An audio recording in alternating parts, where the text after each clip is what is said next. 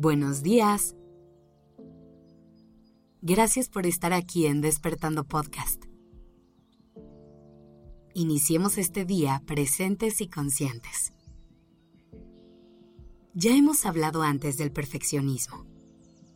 Hemos cuestionado si es una virtud o si realmente es una forma de limitarnos y autosabotearnos. También nos hemos dado cuenta de que es la receta perfecta para la frustración y que nos puede llevar a distraernos de lo que es verdaderamente importante. Pero hoy te quiero invitar a hacerte una pregunta previa a todo esto. ¿Quién determina lo que es perfecto?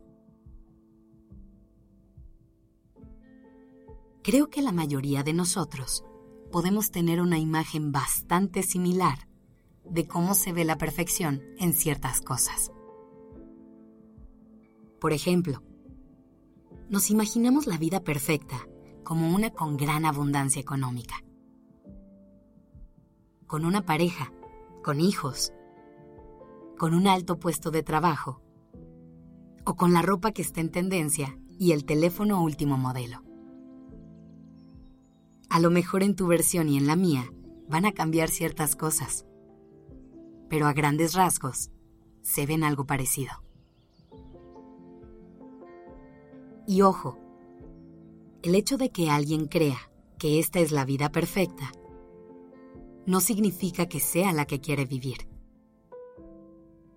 A lo mejor esa persona sueña con tener un pequeño apartamento lleno de plantas en el que pueda vivir con su mejor amiga.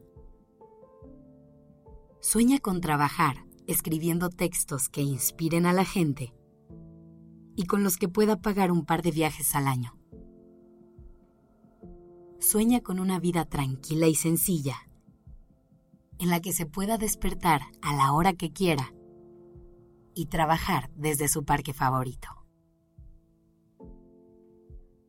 Y aún así, a pesar de tener ese sueño tan claro, cree que la perfección es la otra imagen que planteamos al inicio. ¿Por qué tiene esa creencia? Porque es lo que el mundo le ha repetido una y otra vez. Porque es lo que los libros y las películas le dijeron que tenía que perseguir. Porque cada vez que esa persona dijo cuáles eran sus verdaderos sueños, alguien se los cuestionó. Por eso es que creo que hay que preguntarnos, ¿quién determina lo que es perfecto?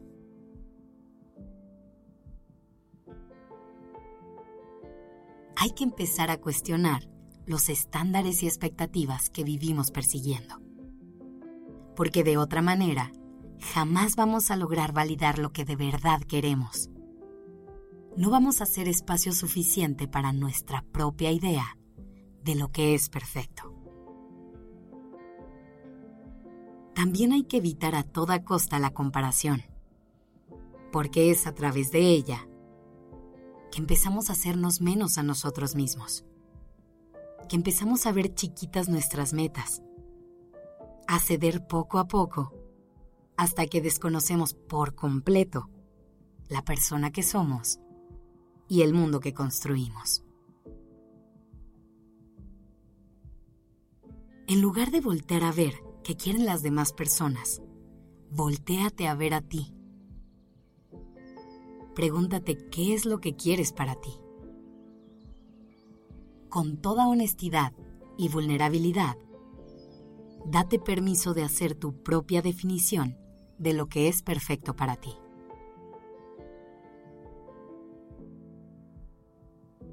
Y cuando estés haciendo este ejercicio, siempre recuerda hacer espacio a los errores, para el aprendizaje, para el crecimiento.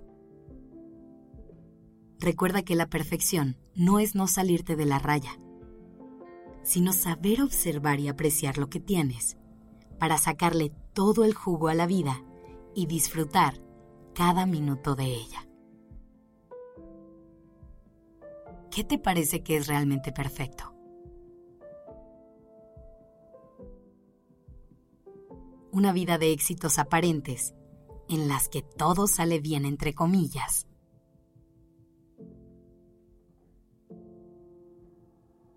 O una vida llena de goce y disfrute, en la que puedes ser auténticamente tú y en la que caes mil veces, pero cada vez te levantas más fuerte.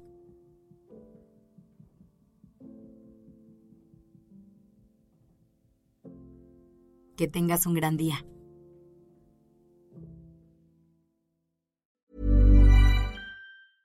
Hey, it's Paige DeSorbo from Giggly Squad. High quality fashion without the price tag. Say hello to Quince.